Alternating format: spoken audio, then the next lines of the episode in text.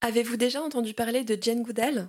Pour ceux qui ne la connaissent pas, Jane est une femme incroyable, une ethnologue et scientifique anglaise dont les travaux ont significativement changé le regard que l'on portait sur nos cousins les chimpanzés.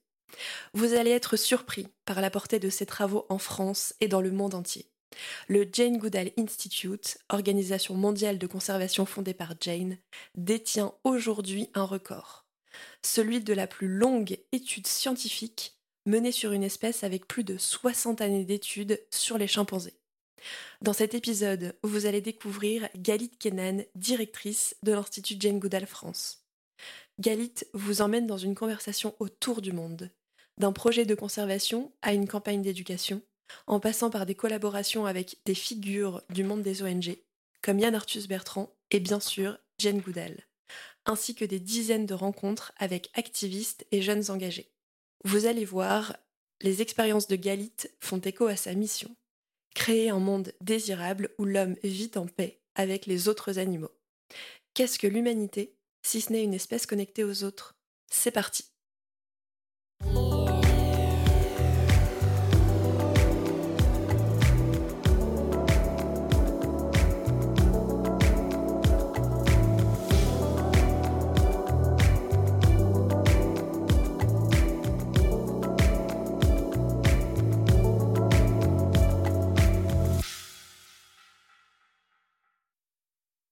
Bonjour Galit. Bonjour Marie. Merci beaucoup d'être avec moi aujourd'hui. Merci à toi pour cette invitation. Alors Galit, tu es donc directrice du Jane Goodall Institute France. Le Jane Goodall Institute, c'est une organisation mondiale de conservation fondée par le docteur Jane Goodall en 1977. Et la branche française a été créée dans les années 2000, si je ne me trompe pas. Exactement. Alors, avant de parler de, l'Institut et, de tout ce que vous pouvez y faire, ça me semble essentiel de commencer euh, par parler de Jane Goodall, notamment pour celles et ceux qui ne la connaissent pas. Donc est-ce que tu pourrais commencer, s'il te plaît, par nous présenter qui est Jane Goodall? Avec grand plaisir. Euh, Jane est une dame qui a aujourd'hui 89 euh, ans depuis quelques jours. D'accord. Et euh, qui, à l'âge de 20 ans, est partie dans ce qui est aujourd'hui la Tanzanie sans aucune formation scientifique. Donc, elle est partie en quelle année? J'ai pas fait le calcul de tête. en 1960. D'accord, ok. Et euh, elle est partie en Tanzanie, une copine l'avait invitée, long voyage en bateau à l'époque, etc. Et euh, pour se faire un petit peu de sous, elle a travaillé avec un monsieur qui s'appelle Louis Leakey, qui est un célèbre paléontologue, euh, et qui lui a proposé d'aller sur le terrain en Tanzanie observer les chimpanzés sauvages ce qu'elle a fait. Elle est partie sur le terrain, ce que personne n'avait jamais fait. Elle est arrivée et euh, au début, quand elle le raconte, c'est très drôle. Elle dit, bah moi, au début, je ne voyais que les fesses des chimpanzés. Ah bon, pourquoi? Bah oui, dès qu'ils me voyaient, ils avaient peur et ils partaient en courant. Donc elle a mis des mois à ce qu'ils s'habituent à sa présence et au bout d'un moment, petit à petit, euh, elle a pu les observer de plus en plus près et elle a fait une découverte majeure qui a été de se rendre compte que les chimpanzés savaient créer et utiliser des outils. D'accord, ok. Et à l'époque, c'était la définition de l'être humain. Donc en fait, sa découverte a vraiment changé la place de l'humain, de l'homme, au sein du règne animal. Ça a été extrêmement mal pris par les scientifiques de l'époque. Je peux imaginer, effectivement. Comment cette jeune femme, blonde, avec des belles jambes, sans formation scientifique, enfin, je te passe tous les poncifs euh, mhm. euh, sexistes et autres euh, qui ont pu être émis à cette époque. Et la chance qu'elle a eue, c'est que National Geographic a envoyé un réalisateur à ses côtés qui a pu filmer la scène. Et donc, ces découvertes n'ont pas pu être mises en question. En, observant les chimpanzés, elle a également euh, brisé beaucoup d'autres tabous de la science à l'époque. Elle euh, donnait des noms aux chimpanzés et non pas des numéros. Elle, euh, elle les regardait avec ce qu'il considérait beaucoup trop d'empathie, beaucoup trop de façon pas assez froide, considérait-il, et donc pas assez scientifique. Il a fallu beaucoup de temps pour que euh, son travail scientifique soit reconnu à sa juste valeur. Et en fait, Jane, euh, assez rapidement, s'est rendu compte que pour protéger les chimpanzés et la faune sauvage en général, il fallait protéger leurs habitats naturels, donc en l'occurrence les forêts sauvages, et que tout ceci ne pouvait être fait que par, pour et avec les populations locales. En fait, une approche globale, une approche holistique qui semble évidente aujourd'hui, mais qui à l'époque était vraiment révolutionnaire. Et surtout, en fait, ce qu'elle disait, c'est les gens et les ONG sur le terrain travaillent souvent en silo. Il y a ceux qui aident les animaux, qui protègent les animaux. Il y a ceux qui sont là pour euh, restaurer les forêts, faire de la reforestation. Il y a ceux qui sont là pour apporter une aide euh, économique et sociale aux Mhm. populations locales. Et les uns et les autres travaillent les uns à côté des autres, mais pas ensemble en silo un petit peu et voire parfois même les uns contre les autres. Et l'apport de, de, de Jane, ça a été entre autres de dire, en fait, il vaut mieux travailler ensemble sur un lieu, quitte à ce qu'il soit plus petit, mais sur le long terme, en pensant les projets avec les populations locales, en les mettant en place avec elles, pour que ce soit en leur euh, bénéfice Mhm. et en plus que ce soit au bénéfice de la faune locale et de la flore locale. Et donc c'est comme ça qu'elle a créé le, le Jane Goodall Institute en 1977. Ok, quel, quel travail C'est c'est assez impressionnant. Effectivement, j'ai envie de revenir sur un point qui est que tu disais qu'elle n'avait pas de connaissances scientifiques et qu'elle se retrouve en fait embarquée quelque part dans ce, ce projet. Exactement. Est-ce qu'elle avait déjà quelque part des prédispositions un peu particulières? Parce que je, me demande quelque part, est-ce que tout le monde euh, pourrait faire la même chose qu'elle? Qu'est-ce qui a rendu euh, peut-être euh, son approche si particulière? Alors elle dit que Louise Leakey l'a choisie parce qu'elle était très curieuse, très déterminée, qu'elle adorait l'Afrique et qu'elle adorait les animaux. Et en fait, Louis Leakey, c'est euh, c'est un monsieur qui a également envoyé sur le terrain Gal Ducasse et Diane Fossé. Et donc, on a appelé ces trois femmes les trimates euh, pour rigoler, puisqu'elles travaillaient donc sur les orang-outans, sur les gorilles et sur les chimpanzés. Et les deux autres femmes en question sont des scientifiques qui avaient déjà un doctorat, etc., quand elles sont parties sur le terrain. Et en ce qui concerne Jane, c'est vraiment sa détermination qui a été clé.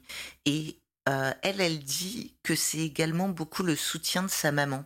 Alors ça peut sembler étonnant, mais en fait, elle dit, j'ai toujours eu ce rêve depuis que j'étais toute petite. Euh, elle pouvait s'enfuir de la maison, aller dans le poulailler, passer la nuit dans le poulailler pour Ah oui. comprendre d'où viennent les œufs, quoi. Avec toute la famille en transe qui cherche la gamine, euh, Mhm. etc. Enfin voilà. Et au lieu de la gronder, sa mère l'a encouragée en disant c'est super, tu as raison. Et, donc je pense qu'on voit tout de suite par cette anecdote euh, à la fois sa patience, à la fois son intérêt sincère et j'ai déjà utilisé le terme détermination, mais je pense qu'il la caractérise vraiment. C'est euh, vraiment la force tranquille, Jane. Euh, c'est quelqu'un qui va prendre le temps. Ok, et, et justement, j'ai envie de rebondir sur ce dernier point de, de prendre le temps. Tu dis qu'au début, c'était difficile, qu'elle a quelque part du mal à s'imposer. Tu cites notamment le fait que le cinéaste qui produit un film euh, sur ses recherches l'aide à montrer les découvertes euh, qu'elle fait, notamment sur le rapport entre le, le chimpanzé et l'utilisation d'outils. Tout à fait. Est-ce qu'il y a d'autres choses qui lui permettent de faire entendre euh, ses recherches et de gagner la place qu'elle a aujourd'hui? Oui. Alors, il y a le fait que Jane, euh, par exemple, si on prend Diane Fossé, Diane s'est retrouvée euh, rapidement en conflit avec les populations locales autour.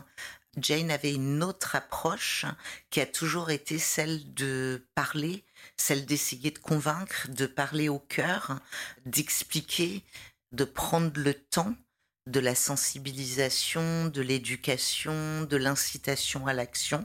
Alors ça prend plus de temps, ça c'est sûr, Euh, mais sur le long terme, euh, ça va vraiment être euh, quelque chose d'important. Et l'autre chose que je soulignerais, c'est le fait que Jane a toujours utilisé les dernières technologies. Elle a jamais eu peur de la technologie et de l'utiliser sur le terrain. Et ça, c'est quelque chose qui continue jusqu'à aujourd'hui euh, pour nous à l'Institut sur le terrain, où on a des partenariats avec, euh, avec Esri, avec la NASA, avec Google, qui font mmh de la R&D, de la recherche, et, développement, spécifiquement pour nous, etc. Microsoft, enfin voilà. Elle dit que c'est une de ses raisons d'espérer, l'indomptable intelligence humaine ça va être une des choses qui va lui permettre sur le terrain et qui va nous permettre sur le terrain de pouvoir avoir un impact le plus important possible, de pouvoir le mesurer également. C'est extrêmement important pour nous non seulement de prioriser nos actions, mais également de pouvoir les mesurer de façon à voir ce qui fonctionne, ce qui fonctionne moins, ce qui fonctionne pas du tout, ce qu'il faut faire changer, ce qu'il faut changer tout simplement.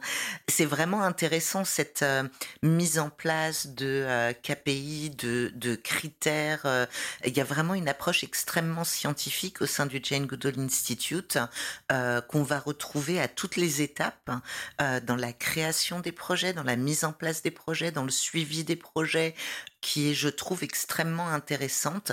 Et dans le monde dans lequel on vit, je trouve que du coup, la position de Jane est particulièrement intéressante parce que c'est une femme, mmh d'abord.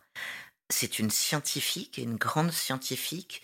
C'est je crois qu'on peut utiliser le terme une icône de la protection animale c'est une activiste environnementale et le fait qu'elle soit à la fois scientifique, à la fois messagère de la paix auprès des Nations Unies, est-ce que juste tu peux nous préciser ce que veut dire euh, messagère de la paix pour les Nations Unies? Mais avec plaisir, j'avoue que je ne le savais pas avant de rencontrer Jane. C'est ce que j'allais dire, je pense que beaucoup de gens ne savent pas ce que c'est. Alors en fait, euh, au sein de l'ONU, il y a par exemple des ambassadeurs, des ambassadeurs de l'UNEP, euh, du programme environnemental, etc., comme peut l'être Yann Arthus Bertrand par exemple. Mhm. Voilà. Et il y a des messagers de la paix. Des messagers de la paix, il y en a 12 dans le monde. Et donc ce sont des gens que l'ONU décide de nommer pour la parole qu'ils portent, pour l'espoir qu'ils portent, pour ce message de paix qui est intrinsèque à la fois à leur travail et leur action, mais aussi au discours qu'ils portent et au futur qu'ils nous présentent. Très intéressant et absolument exceptionnel.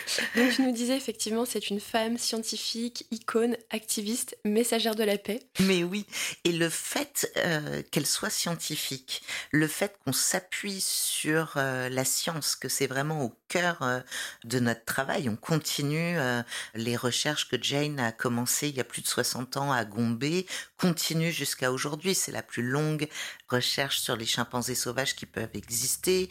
Ah oui, effectivement. Ah oui, oui. Et puis euh, avec des, des impacts euh, extrêmement importants. On a par exemple un hub sur euh, One Health. One Health, juste pour rappeler, c'est c'est un concept qui a été créé à peu près au début des années 2000, qui considère que la santé environnementale, la santé humaine et la santé animale sont liées ce que nous a rappelé euh, Big Time euh, la Covid-19 il n'y a pas euh, si longtemps. Covid était un bon rappel. voilà. Et donc, par exemple, nous, c'est quelque chose dans lequel nous sommes extrêmement impliqués depuis des années. Les chimpanzés partagent 98,6 de leur ADN avec nous. C'est vraiment nos plus proches cousins. D'accord. Ce qui fait qu'en fait, euh, en, en, faisant des recherches sur les chimpanzés, en pouvant alerter en disant attention, on a tel virus ou on a telle maladie qui est en train d'arriver sur le terrain à tel endroit, puis à tel endroit, et puis qui se développe, on est un peu des sentinelles, si je puis exprimer euh, ce terme, qui allons alerter au niveau local, au niveau du district, au niveau régional, national, international avec l'OMS. Et donc, ça permet de lancer des alertes si besoin est et de pouvoir travailler sur euh, leurs évolutions euh, euh, des virus, ce qui sont particulièrement importants quand on sait que on considère qu'environ 75% des virus qui arrivent à l'homme aujourd'hui mhm. sont d'origine zoonotique. Donc, on connaît tous ce terme depuis quelques années, qui sont passés d'un autre mammifère à l'humain. Ok, effectivement, donc Là, on, commence à parler des actions que vous menez au Jane Goodall Institute. C'est très très bien. Donc, je récapitule. D'une part, tu m'as parlé de One Health, euh, donc ce programme de recherche. Euh, ensuite, euh, tu m'as parlé plus généralement du, de la continuité scientifique des projets de Jane Goodall qui est mené. Est-ce que peut-être tu peux nous remonter d'un cran, j'ai envie de dire, et nous parler des grandes missions que vous menez? Avec grand plaisir. Euh, au sein du Jane Goodall Institute, on va vraiment avoir deux axes d'action. La première, ça va être la recherche, la science, mhm. mais aussi la conservation. Et donc là, ça va être la recherche à la fois théorique et à la fois appliquée. Ça va être. Est-ce que tu peux juste rappeler la différence entre théorique et appliquée? La recherche théorique, c'est de la recherche qui va permettre de faire avancer notre niveau de connaissance dans un domaine. La recherche appliquée, c'est le fait de dire, par exemple, quels sont les impacts en médecine euh, des découvertes qu'on vient de faire. Les chimpanzés, par exemple, on le sait depuis longtemps, et euh, d'ailleurs une euh, chercheuse française est très à la pointe sur ce domaine, Sabrina Krief. Quel va être l'impact? Comment l'observation de ce que font les chimpanzés et des plantes qu'ils utilisent peut nous donner des idées sur des plantes que nous, on va utiliser dans notre médecine et mhm. comment on peut l'appliquer pour nous, les humains. Ce que font les peuples premiers, anciens, depuis très longtemps, euh, accessoirement. Donc ça va être la recherche, la science d'une façon générale. Ça va être la conservation. La conservation, elle peut prendre beaucoup de formes. On va avoir des sanctuaires sur le terrain. On en a euh, un par exemple au Congo qui s'appelle Chipunga, qui est le plus grand sanctuaire euh, pour chimpanzés euh, d'Afrique. Et, qu'est-ce qui va caractériser un sanctuaire par exemple par rapport à une aire protégée? Alors, euh, c'est peut-être une question très naïve, mais non, pas du tout, extrêmement euh, importante. Merci beaucoup de la poser. Un sanctuaire, ça va être un lieu où on va pouvoir accueillir des animaux, en l'occurrence qui sont orphelins ou alors issus du trafic d'animaux sauvages. Je me permets de rappeler quatrième trafic au monde. Euh, mmh on n'est pas c'est pas de jouer avec sa carabine et sa casquette. Euh, on, est vraiment sur une mafia organisée, euh, internationale, etc. Euh, ça va être des animaux blessés et donc nous, on va pouvoir les accueillir, leur apporter des soins vétérinaires et leur apporter aussi tout l'amour dont ils ont besoin, qui est extrêmement important puisqu'on sait que euh, le lien entre une maman chimpanzé et son bébé est extrêmement fort pendant des années. Mmh et donc c'est tout le travail des mères de substitution, comme on dit, des mother takers, euh, qui, qui vont s'en occuper H24, 7 jours sur 7, pendant des mois des mois, jusqu'à ce que euh, on puisse intégrer le chimpanzé au sein euh, d'un groupe social qui aura été choisi en fonction euh, de son caractère, de son âge, de ses affinités avec d'autres copains, etc. Et ensuite, si on garde l'exemple de Chipunga, le rêve de tout le monde, c'est de pouvoir les relâcher en liberté. Mmh Évidemment, ça c'est euh, c'est merveilleux quand, quand c'est possible et quand ça arrive. Et actuellement, on est en train de travailler à un très grand relâché, très important, etc. Mais c'est vraiment quelque chose qui prend des années, qui est très difficile à mettre en place, beaucoup plus complexe qu'on ne pourrait le croire. Et, justement, qu'est-ce qui est difficile en fait pour relâcher euh, euh, les chimpanzés en liberté? Il faut que ce soit fait au bon moment, au bon endroit avec des chimpanzés qui peuvent survivre en liberté. Ces chimpanzés ont été habitués à l'homme, mmh n'en ont plus la même peur. Euh, il faut les réhabituer à, à hum, chercher à manger, à, à être en autonomie complète et totale, alors que ça n'a pas été le cas pendant des semaines, des mois, des années. Donc c'est ce qui rend les choses un petit peu difficiles. Il faut que la taille du groupe soit suffisante. Euh, enfin, il faut que le lieu où ils soient soit un lieu adapté pour eux et pour autant euh, suffisamment à l'écart de trafiquants ou de braconnage ou de, enfin, de bushmeat, etc. Enfin, Il y a énormément de caractéristiques à prendre en compte, en fait. Oui, qui est vraiment euh, malheureusement beaucoup plus compliqué qu'on ne pourrait le croire. Et c'est pourquoi au Jane Goodall Institute, on a acheté trois îles. Euh, qui sont juste à côté de notre sanctuaire, dans lesquelles on peut par contre relâcher euh, les chimpanzés en semi-liberté. Ça veut dire que nous, on va assurer avec nos éco-gardes, avec nos rangers, mhm. euh, leur sécurité des vétérinaires vont aller sur place régulièrement pour vérifier que tout le monde va bien, qu'il n'y a pas de maladie qui se propage, etc., etc., et apporter la nourriture complémentaire par rapport à ce lieu où ils n'auraient pas tout ce dont ils ont besoin. Donc voilà, ça c'est un exemple de sanctuaire, mais on travaille également parfois dans des réserves naturelles, hein, euh, soit qu'on peut gérer, soit qu'on peut co-gérer, soit, enfin vraiment, on va s'adapter au lieu à chaque fois et euh, essayer d'apporter notre petite goutte, essayer d'apporter notre aide euh, à un écosystème. Si je prends l'exemple du Sénégal, où nous agissons à Dindéfelo, euh, qui est une réserve communautaires, donc gérés par les communautés locales, mhm. mais qui font appel au Jane Goodall Institute pour faire tout le suivi de la situation des chimpanzés, comment ils se portent, est-ce que ça se passe bien? Et nous, on essaye d'apporter en plus, euh, évidemment, comme toujours, cet apport à 360 avec de l'aide aux populations locales, et par là j'entends l'accès à l'eau, à l'éducation, à la santé, du woman empowerment, du microcrédit si nécessaire, etc., etc. Voilà, donc ça, ça va être vraiment l'action sur le terrain, recherche, science et conservation. le deuxième axe dans lequel euh, on va se développer, ça va être également un programme qui s'appelle Roots and Shoots, donc des racines et des bourgeons. Je le mhm. dis parce que moi au début je croyais que c'était de l'humour au troisième degré, je ne connaissais pas. et, euh, et ce programme a vraiment vocation à inciter et accompagner des jeunes qui ont envie d'agir pour un monde meilleur. Et toujours avec notre triptyque, un monde meilleur, plus harmonieux pour les hommes, pour les autres animaux et pour notre environnement partagé. Et du coup, c'est un programme qui est super intéressant parce qu'il commence par une cartographie. La première chose que je fais, c'est je regarde autour de moi. Qu'est-ce qu'il y a pour les humains? Qu'est-ce qu'il y a pour les autres animaux? Qu'est-ce qu'il y a pour la nature?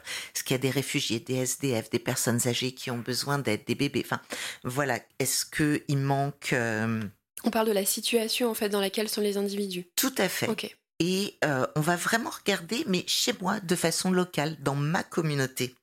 Et en faisant cette cartographie, eh ben, on se rend compte de ce qui manque. Et quand on se rend compte de ce qui manque, eh ben, ces jeunes vont avoir envie d'agir. Et c'est eux qui décident comment et sur quel sujet ils ont envie d'agir. Et là, ils vont se rendre compte d'un truc dingue, c'est que quand on agit, il y a des résultats. Quand il y a des résultats, on est content. Quand on est content, on le célèbre. Et du coup, ça crée une dynamique positive qui donne envie aux autres. Exactement. Est-ce que tu as un exemple un peu concret euh, d'un jeune qui a fait cet exercice, ou peut-être même de toi, si tu l'as fait, si tu l'as fait cette cartographie? Alors non, moi je l'ai pas fait, mais c'est vrai que euh, j'ai énormément d'exemples euh, qui me viennent.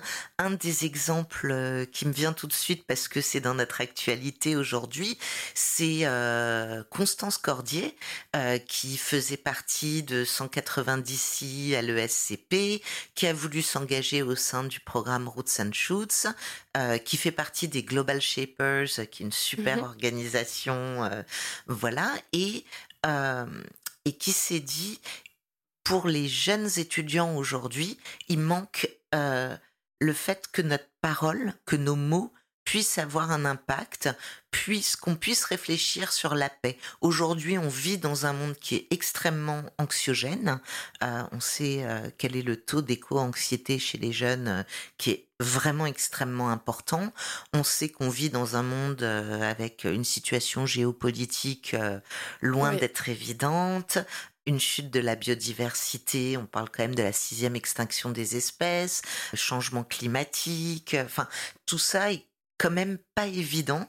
Et du coup, elle a eu envie de monter un concours d'éloquence sur la paix.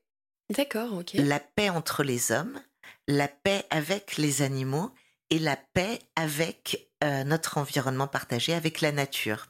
C'est un concours qui a eu énormément de succès puisqu'on a eu des centaines d'inscrits. L'idée a été de dire, ouais, franchement, c'est génial. Ouais, ouais. Et c'est un très beau projet. Chaque engagement valait euh, impact.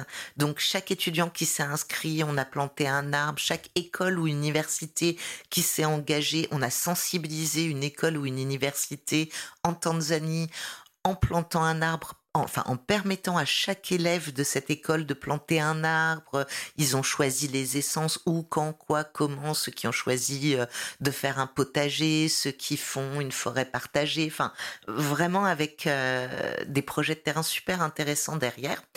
Et euh, on est actuellement sur la demi-finale et la finale va se tenir dans le cadre de la conférence Change Now le samedi 27 mai de 14h à 16h et on vous attend tous très nombreux. Euh, il y aura énormément de très belles personnalités qui nous soutiennent puisque euh, les trois finalistes vont avoir la chance d'avoir une heure de rencontres inspirantes en tête à tête avec Jane Goodall, avec Yann Arthus Bertrand, avec Mathieu Ricard. Euh, le finaliste va voir sa tribune euh, publiée dans un euh, journal. Enfin, voilà, c'est c'est vraiment l'idée de montrer que la paix, l'espoir, il est là. On sait tous que la situation est difficile. Tous ceux qui sont pas dans le déni, on le sait. On mhm. le lit jour après jour. On en parlait avant cette interview. Euh, les rapports du GIEC euh, qui se multiplient, les rapports de l'IPBES. Euh, enfin, c'est des choses avec lesquelles on grandit jour après jour, semaine après semaine. Et pour autant, on sait qu'il y a une fenêtre d'opportunité qui existe encore. Elle est là, elle va pas durer longtemps. C'est maintenant qu'il faut agir. Et les mots ont un vrai poids. Les mots sont une façon d'agir et la paix c'est pas que euh, un concept absolu, lointain, philosophique. La paix c'est aussi une façon d'être au quotidien, une façon d'agir au quotidien avec empathie, avec bienveillance, en tenant compte de l'autre, en respectant l'autre avec un, a majuscule. Voilà, pardon, je peux en parler pendant des heures. mais c'est un très beau concours. voilà. Mais sinon, on a aussi euh, des écoles qui se lancent et puis euh, qui vont euh, à la fois créer une collecte avec tous les téléphones portables qui traînent dans les tiroirs, qui vont être collectés, recyclés intégralement et les petits sous qui vont se faire, ces écoliers, ils vont les donner à notre sanctuaire qui lui va permettre soit de protéger des chimpanzés, soit de euh, reforester et restaurer les sols, soit de donner des bourses d'école à des jeunes filles pour qu'elles puissent avoir un accès à l'éducation en Ouganda. Et c'est ces jeunes qui vont choisir. Et dans la même école, vous allez avoir une collecte de téléphones portables, du travail sur le no way, sur le fait de réduire ses déchets. Mmh un travail sur euh, la migration, avec un parallèle entre euh, la migration des oiseaux, euh, des martinets noirs, qui sont des oiseaux passionnants. Alors là encore, on peut en parler pendant des heures, euh, qui vont voler sans s'arrêter, sans, sans s'arrêter pour dormir. Et quand ils reviennent, ils ont besoin de leur nid. Et donc, si nous, dans le cadre de notre urbanisation complètement folle, on ne remet pas leur nid, à ce moment-là, c'est des oiseaux qui ne vont pas pouvoir mettre bas, etc. Enfin, et faire le parallélisme avec la migration des humains, avec euh, malheureusement les réfugiés climatiques. C'est super intéressant de voir des jeunes au collège, au lycée, à la fac travailler sur ces sujets-là. C'est c'est vraiment merveilleux. Dans la même école, vous allez trouver euh, des jeunes qui vont se sensibiliser sur le trafic des animaux sauvages. Parce que oui, nous aussi, ici en France, on peut agir Chacun d'entre nous peut agir. C'est une phrase de Jane que je trouve très belle. Elle dit Chacun d'entre nous a un impact chaque jour. Mhm. À nous de savoir quel impact on veut avoir. Effectivement, c'est très vrai. Et à la base, on se dit ouais, bah, c'est vrai, euh, voilà. Mais en fait, quand on essaye de le mettre en application sur l'ensemble des actions qu'on a chaque jour, ce qu'on va acheter, la façon dont on va consommer, la façon dont on va manger, dont on va voyager, euh, ce qu'on va voter, bah oui, tout ça, on a un impact. Et si tous collectivement on se mobilise, alors on peut être le changement qu'on aimerait euh, voir dans ce monde, comme le dit la citation. Je pense que le point que tu soulignes sur le fait de voir son impact, il est clé et euh, on se rend bien compte que quand on fait son bilan carbone, j'imagine que tu as dû le faire aussi à un moment, effectivement, on, voit et ça devient visible l'impact CO2. Malheureusement, il n'y a pas que le CO2, il y a aussi effectivement l'impact qu'on peut avoir sur la biodiversité. Mais c'est vrai que c'est absolument essentiel d'en prendre conscience. Ah, tout à fait. Et puis, je vous invite tous à faire votre empreinte euh, forêt également. Ah oui, il y a énormément de sujets. Pour, euh, oui, j'avoue que je ne connais pas l'empreinte forêt. Ah ben, on le mettra euh, dans, les... notes de l'épisode. Exactement, avec plaisir. On s'est embarqué sur, euh, sur plein de terrains, c'était génial. On a parlé euh, des deux grandes missions du Jane Goodall Institute. Oui, on est arrivé sur Roots and Shoots et les actions donc que pouvaient mener certains jeunes. J'ai envie de prendre un petit peu de recul et, de comprendre à quel point vous êtes implanté en fait à l'échelle mondiale. Il y a effectivement l'Institut Jane Goodall France. J'imagine que vous êtes présent dans d'autres pays. Tu m'as beaucoup parlé notamment de, pays d'Afrique. C'est quoi votre implantation à l'international? Alors, nous savons euh, ce qu'on appelle des chapitres. Donc, en fait, on a des instituts dans 24 pays dans le monde. Et euh, notre impact avec le programme Roots and Shoots va être d'environ 65 pays dans le monde. D'accord, ok. Donc voilà. Et après, sur le terrain en Afrique, on est présent sur la ceinture équatoriale africaine, là où historiquement euh, étaient présents et sont présents les chimpanzés sauvages. Ok, très bien. On a beaucoup parlé donc Galit ensemble du Jane Goodall Institute et de Jane Goodall, mais on n'a pas encore parlé de toi.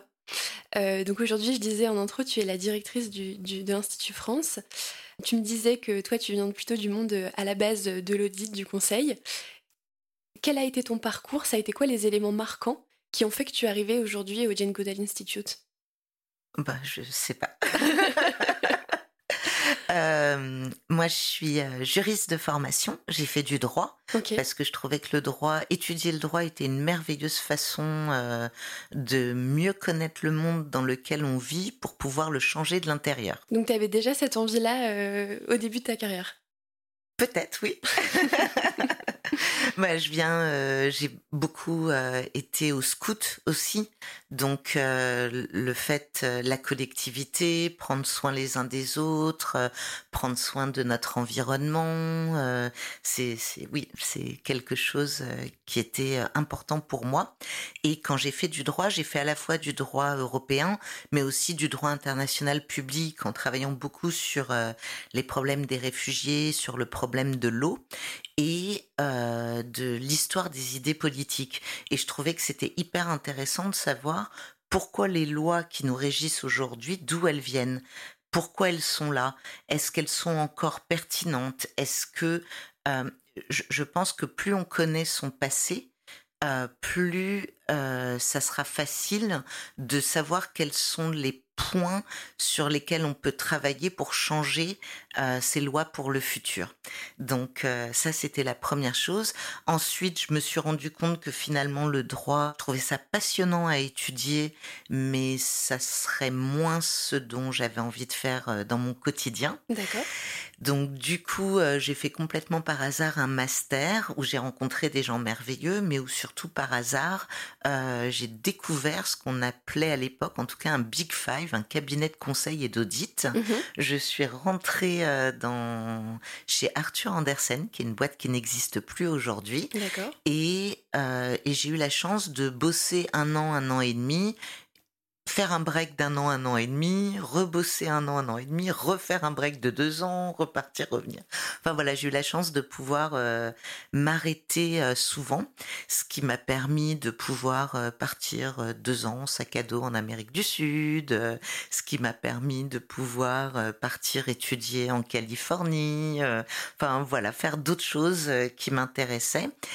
Et les hasards de la vie ont fait que euh, j'ai rencontré un monsieur, Alain Michel, qui avait une idée complètement folle, qui était de une des fois où je venais de démissionner de chez Arthur Andersen. Ah, parce qu'à chaque fois, tu démissionnais pour...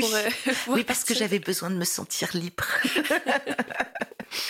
et, euh, et, et, en fait, il avait cette idée un peu folle de dire le dialogue interreligieux entre les juifs et les musulmans n'est pas suffisamment fort. Il faut œuvrer, c'est extrêmement important pour la paix, on revient à ce mmh concept, et si on bossait dessus? Alors pour l'athée euh, agnostique que je suis, euh, ça a été une aventure absolument passionnante.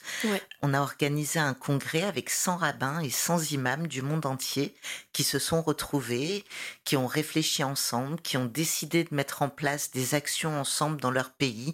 Ça a été euh, vraiment une aventure passionnante et le début de, bah, de ma vie en ONG en fait. Et, j'ai envie de rebondir sur, sur cette expérience qui est quand même euh, assez euh, unique. Euh, qu'est-ce que ça t'a appris? Qu'est-ce que tu en retires? J'ai trouvé extrêmement intéressant de pouvoir discuter et travailler avec ces personnalités sans leur environnement, sans leurs assistants, sans leurs aides, sans personne autour.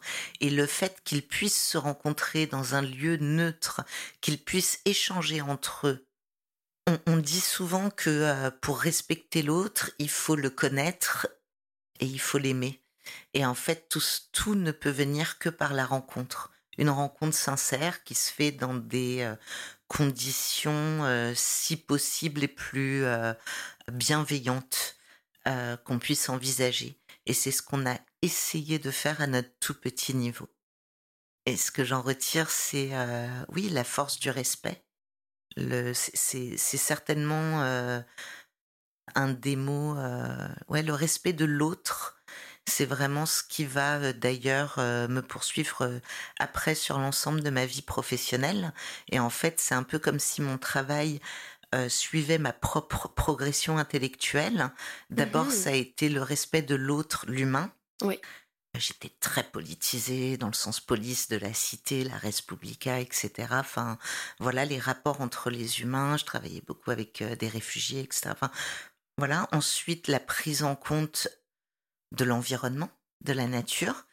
Et euh, dans ce cadre-là, j'ai eu la chance de rencontrer euh, Yann Arthus Bertrand et un projet complètement fou, merveilleux.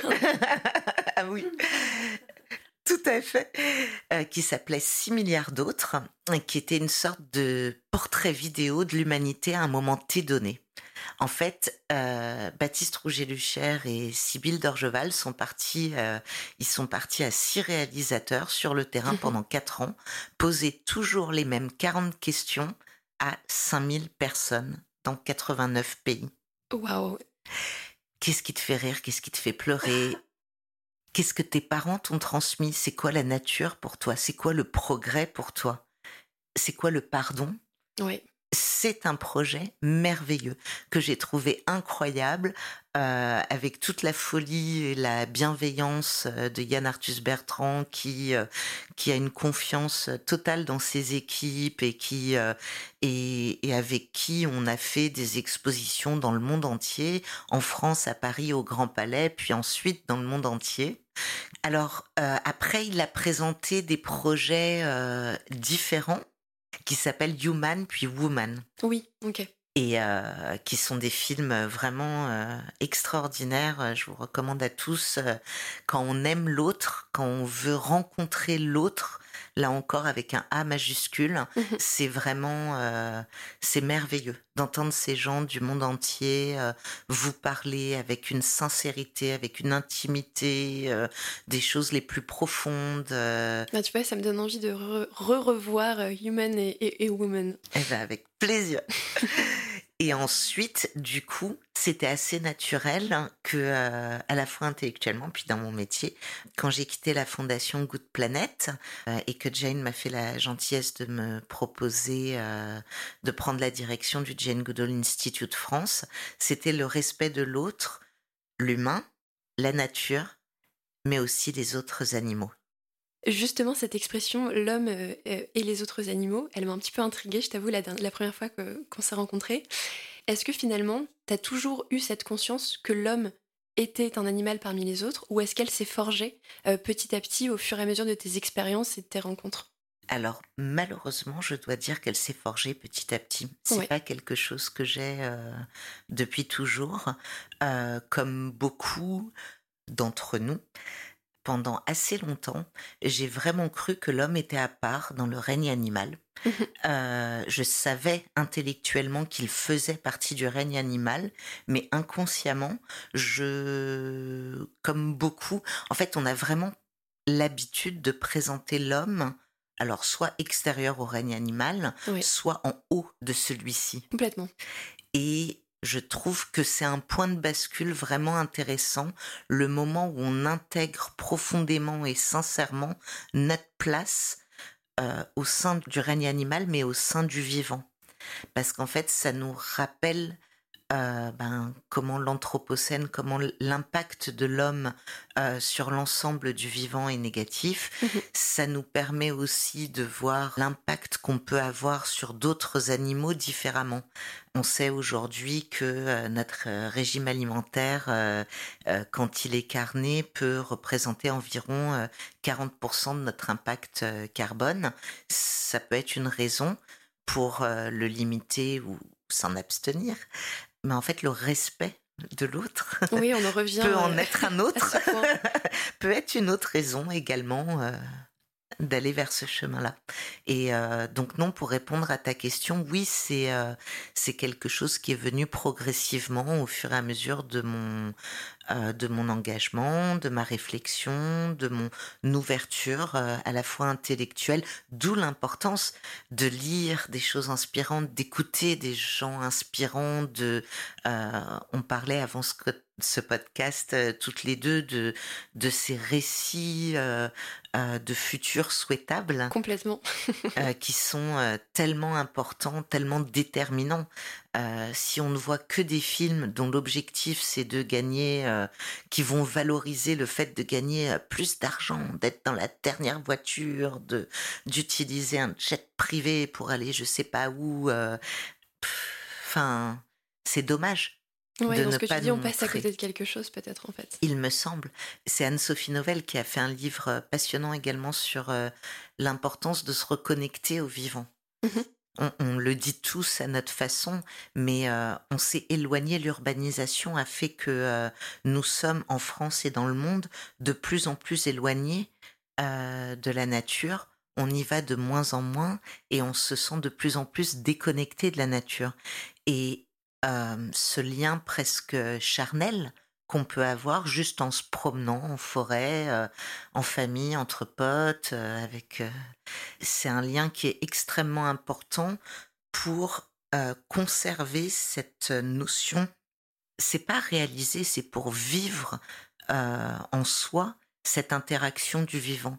Le fait que nous, on fait partie de ce vivant, de ce que Jane appelle, je trouve, tellement poétiquement la tapisserie du vivant. Mhm, effectivement. Et, j'aime beaucoup ton expression de vivre l'interdépendance quelque part qu'on peut avoir avec le vivant. En tout cas, ça me parle beaucoup. Je viens de finir le, livre de Baptiste Morisot, Manière d'être vivant. Oh, merveilleux. Qui est absolument exceptionnel et qui, euh, effectivement, me fait beaucoup réfléchir sur notre place.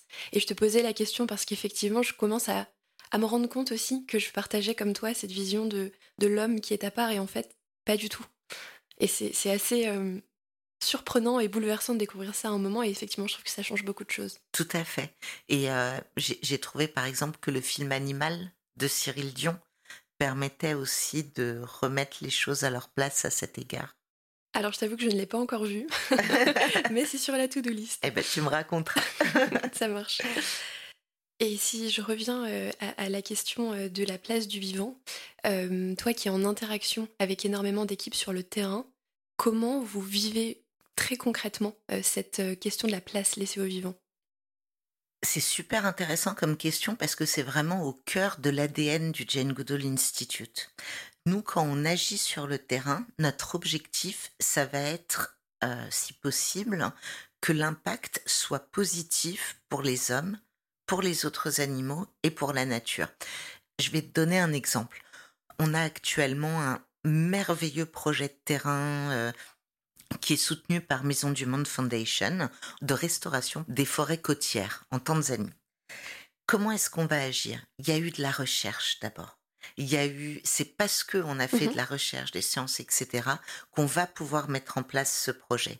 Ce projet, on va le mettre en place avec les populations locales et pour les populations locales. Pour autant, l'objectif, ça va être, là, ces deux dernières années, on a restauré plus de 410 hectares de forêts côtières. Et là, on sait que ces forêts, elles sont intrinsèquement extrêmement importantes. C'est des hotspots de la biodiversité, etc., etc. Le chimpanzé, c'est un animal parapluie une espèce parapluie, comme on dit. Ça veut dire que quand on la protège, on sait qu'on protège de facto énormément d'autres espèces. Ensuite, le chimpanzé va avoir un impact sur son habitat naturel dans les forêts qui est très important. Par exemple, il est pollinisateur. Il va manger des fruits, il va les jeter ensuite dans différents endroits, il va déféquer. Enfin, pour énormément de raisons, on sait qu'en le protégeant, on va protéger beaucoup plus d'espèces que uniquement lui. Si je reviens à ce projet de terrain, on va non seulement restaurer les sols, euh, reforester. On a planté plus de 2 millions euh, d'arbres, etc., etc. Sur le terrain pendant deux ans. Mais c'est un projet qui va continuer encore pendant trois années.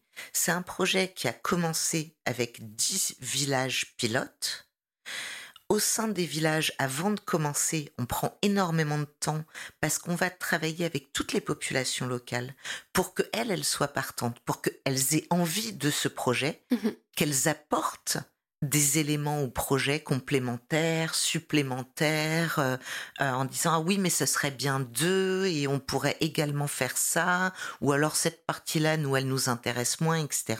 On va travailler avec l'ensemble des écoles qui sont situées dans tous ces villages, mmh qu'on va tous sensibiliser. C'est les enfants qui vont travailler sur les pépinières d'arbres, c'est eux qui vont les planter. ils vont créer à côté de chaque école soit un potager, soit une mini forêt avec des arbres à vocation médicinale, etc., etc. Et donc ça, par exemple, c'est un projet qui a un impact pour l'humain, qui va mmh être sensibilisé, qui va avoir un meilleur environnement, qui comprend l'importance de son patrimoine naturel, l'importance de le protéger et qui agit pour ce faire. Et on sait que quand on commence à agir, généralement on s'arrête plus. Donc ça, c'est une bonne chose de fait. Ça, c'est la première chose. C'est un, projet qui a un impact sur les forêts, sur ces forêts-là en l'occurrence, qui est très important et euh, a priori vraiment très bénéfique comme toujours au Jane Goodall Institute, c'est pas qu'il l'ait fait à l'instant T, c'est pas qu'il ait pensé à plus deux ans, plus cinq ans, mais à plus dix ans, plus cinquante ans, quel va être l'impact? Et c'est super important de prendre en compte le temps long. Quelles vont être euh, euh, les évolutions des, euh, ben de l'urbanisation potentielle dans ce lieu-là? Est-ce que l'État décide de créer une réserve naturelle dans ce coin-là, etc., etc. Tout ça, c'est des choses qu'il faut vraiment prendre en compte. Et c'est pour ça qu'il faut prendre le temps avant de lancer un projet. C'est pour ça qu'il faut prendre le temps pour le, pour le mettre en place. Et euh, ne pas se précipiter pour pouvoir faire des belles déclarations en disant ouais on a planté 2 millions d'arbres. Et c'est pour ça que c'est merveilleux de travailler avec, alors je me permets de le dire, avec un partenaire aussi formidable que la Maison du Monde Foundation, mhm. parce que c'est des gens qui ont la même vision que nous. C'est des gens qui vont vraiment travailler à long terme, qui vont pas chercher à faire euh, un, euro un arbre, euh, je sais pas quoi. Enfin voilà, des choses qui n'ont pas de sens. Un arbre n'a d'intérêt que s'il est planté au bon endroit, au bon moment, la bonne espèce par la bonne personne, s'il est suivi dans le temps, c'est toute un, la globalité du projet qu'il faut prendre en compte. Et, et, et ça, c'est ce qu'on fait. Et donc ça, c'est un exemple. Un autre exemple de projet de terrain qu'on a actuellement qui répond à cette interaction du vivant, ça peut être par exemple au sud du Burundi. Nous créons actuellement euh, un corridor écologique. Ok. C'est hyper excitant. Moi, j'adore. C'est vraiment un projet merveilleux parce qu'il prend en compte euh, le fait que euh, entre le Burundi et la Tanzanie, il y a un flux de réfugiés qui est extrêmement important, qu'il faut prendre en compte, qu'il faut faciliter. Euh, que les gens puissent fuir quand besoin est, etc., etc. Il y a également on considère environ 300 chimpanzés euh, sauvages euh, dans les forêts de Kibera, mais vraiment au sud euh, du Burundi. Comment est-ce qu'on peut les protéger? Comment est-ce qu'on peut travailler sur cette cohabitation entre l'homme et l'animal sauvage? Et en même temps, ce sont des forêts euh, qui, du fait de la situation géopolitique, géostratégique du Burundi, mhm. ont été face à une euh, fragmentation de l'habitat naturel de ces animaux qui est énorme. Des arbres coupés n'importe comment, mais d'un autre côté, pour manger, pour se chauffer. Donc c'est difficile. En fait, c'est trop facile d'arriver de dire aux gens, il faut pas couper les arbres. Quand c'est pour chauffer votre famille, il faut pas tuer les animaux. Quand c'est pour nourrir votre famille, si vous n'arrivez pas avec une solution qui est à la fois viable et durable, mais alors c'est du jugement ce que vous faites. Mmh et dans ce que tu dis, il y a quelque chose qui me marque, c'est effectivement la prise en compte absolument très fine de tout le tissu à l'échelle locale, de toutes les interdépendances entre les populations, les espèces, les milieux, absolument nécessaires. Mais oui, oui, tout à fait. C'est euh, qu'on aspire en tout cas à faire et, je crois que nos merveilleuses équipes de terrain euh, le font de façon extraordinaire. Et d'un autre côté, tu vois, au Jane Goodall Institute France, on a une équipe franchement incroyable, complètement folle, super sympa, euh, super déterminée aussi et et qui permet d'agir non seulement en Afrique, mais aussi ici en France. Parce que c'est important. On n'a pas encore trop parlé de, des actions sur le sol français. Euh, je rebondis, hein, mais tu nous parlais de Roots and Shoots. Est-ce que vous avez d'autres actions euh, en France que vous menez?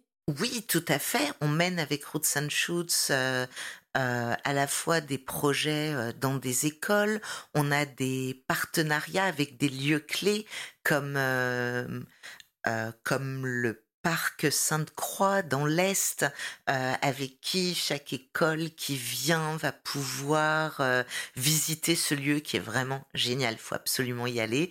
Euh, et, qui va pouvoir, les écoles vont pouvoir s'impliquer dans le cadre de Route Saint-Schutz, vont pouvoir devenir Chim Guardian, un gardien des chimpanzés, donc parrainer symboliquement un chimpanzé. Les classes vont avoir des nouvelles au fur et à mesure. C'est une merveilleuse façon aussi pour, euh, pour les professeurs de pouvoir euh, continuer après leur visite euh, à mettre en place tout un, tout un suivi sur l'importance de protéger la faune, la flore et d'agir pour les humains, encore une fois. Et, le fait de pouvoir aborder ces trois sujets dans le cadre de différentes campagnes qu'on peut leur proposer, nous, dans le cadre euh, du programme Roots and Shoots, je crois que ça a vraiment euh, un effet euh, à la fois encourageant, inspirant. Ces, ces jeunes sont super inspirants et en plus, ils influent après, eux, au sein de leur famille. Mmh Effectivement. Et ça me pose la question de est-ce que euh, finalement vous agissez beaucoup avec les jeunes sur des questions d'éducation? Est-ce que vous agissez aussi auprès des peut-être moins jeunes? Oui, tout à fait. On organise, euh, par exemple, chaque année, avec et à la Fondation Good Planet, un week-end euh, qui vient clôturer notre campagne qui s'appelle le réveil des forces sauvages, qui a vocation d'aider des associations et des projets qui œuvrent sur le terrain en France à protéger la faune sauvage et son habitat. Et euh, en fait, donc on, fait un appel à projet. Ensuite, on aide ces différents projets à pouvoir euh, se développer, mmh à la fois en termes euh, concrets, financiers, de communication, etc. Je, je, crois que le fait d'être soutenu par le Jane Goodall Institute, vu la hum, j'ose à peine le dire, mais je, crois que nous avons une certaine reconnaissance euh, dans notre expertise, euh, voilà, qui, qui apporte euh, un petit peu dans ce parrainage. Et on organise au sein de la Fondation Good Planet, et cette année ce sera le 30 septembre et le 1er octobre, un week-end où on invite tout le monde à venir. Il y a des expos, des conférences, des tables rondes, on organise aussi un moment qu'on trouve euh, hyper sympa qui s'appelle un thé en bonne compagnie, où en fait on fait venir des gens qu'on trouve inspirants, qu'on trouve incroyables, qui font partie de notre écosystème à nous. C'est des amis du Jane Goodall Institute et qui offrent une heure de leur temps pour un thé avec dix personnes. Et donc les gens payent euh, un petit peu pour pouvoir euh, participer à ce thé. Évidemment, l'argent va au projet de terrain euh, mmh directement. Et l'idée, c'est que, au lieu d'être dans une grande conférence, on prend un thé avec des personnalités super inspirantes, que ce soit euh, l'année dernière, il y avait euh, Yann Arthus Bertrand, Cyril Dion, Geoffroy Delorme, Yolaine Delabigne, Laurent Baheux. Enfin, on a eu la chance d'avoir euh, Alain Bougrain-Dubourg euh, qui nous a fait passer un moment euh, inoubliable. Enfin voilà, tout, tout, énormément de gens. Florence, qu'on appelle la bergère des collines, mmh vraiment énormément de gens absolument passionnants, dont le simple fait de passer une heure avec eux Je vous promets, ça peut changer la vie. Parce qu'ils sont tellement inspirants, ils sont tellement euh, gentils, euh, que c'est une discussion euh, à bâton rompu qui se met en place et je crois que ce sont des moments assez sympas. Il y a énormément d'ateliers pour les familles, pour les enfants. Enfin voilà, on essaye d'organiser un week-end qui généralement a beaucoup de succès. ok, bah, c'est super. Le prochain est bientôt? 30 septembre et 1er octobre, on vous attend nombreux. et bien, encore une deuxième invitation. Merci beaucoup Galit. Euh, on, arrive bientôt à, la fin de ce podcast. C'était absolument passionnant. Euh, j'ai pas rebondi parce qu'on est encore parti sur d'autres terrains, mais de pouvoir parler avec toi effectivement de la place du vivant, parce qu'on sent que c'est quelque chose de très concret en fait que vous vivez. Hein, tu le disais très bien toi-même euh, auprès de, sur le terrain avec les populations locales pour la préservation des espèces. Donc je suis très enthousiaste en tout cas qu'on ait eu cette conversation ensemble. Pour finir, une dernière question pour toi, que je pose à absolument tous mes invités. Euh, Galit, c'est quoi ta vision d'un futur désirable? Waouh, pas facile. un futur désirable, c'est euh, un futur harmonieux, un futur euh, respectueux, un futur généreux. Et c'est beaucoup d'espoir. On s'arrête sur ça? Avec plaisir. Merci infiniment pour ton accueil, ta gentillesse et ta bienveillance. Ben, un grand merci à toi d'avoir répondu à, toutes mes questions, d'avoir joué le jeu. Certaines n'étaient pas faciles, mais j'ai appris beaucoup de choses en ta compagnie. Merci Galit. Merci beaucoup Marie. C'est déjà la fin de cet épisode. Merci d'avoir écouté jusqu'au bout. Vous trouverez toutes les références dans la description du podcast et sur le site de Steamshift. À très vite dans un prochain épisode.